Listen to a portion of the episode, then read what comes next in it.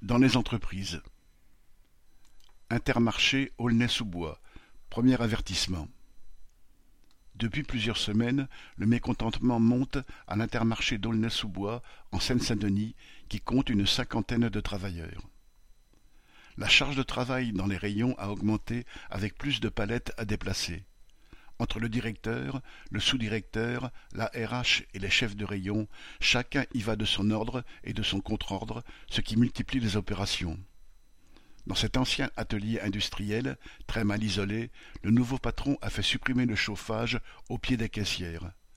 Au bout de trois ou quatre heures assise à sa caisse, on ne sent même plus ses pieds sans parler d'obliger à porter la tenue intermarché sans prévoir de tenue d'hiver ni de rechange, le patron refusant de payer les frais de nettoyage. Les payes tournent autour de mille cinq cents euros avec vingt ans d'ancienneté, les plus jeunes étant tout juste au SMIC.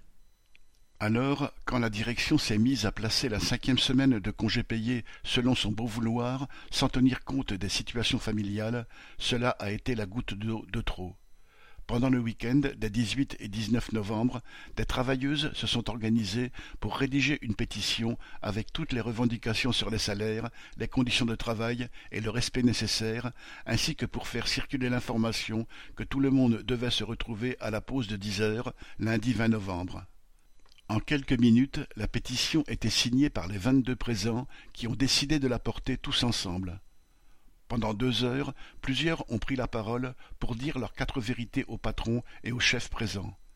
Des congés payés aux charges de travail délirantes, en passant par la politesse et le respect envers tous les salariés, tout y est passé.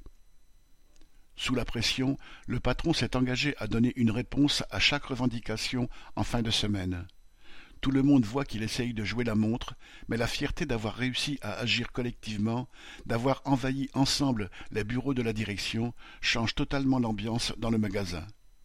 Le patron n'en a pas fini avec la pause de dix heures. Correspondant Hello.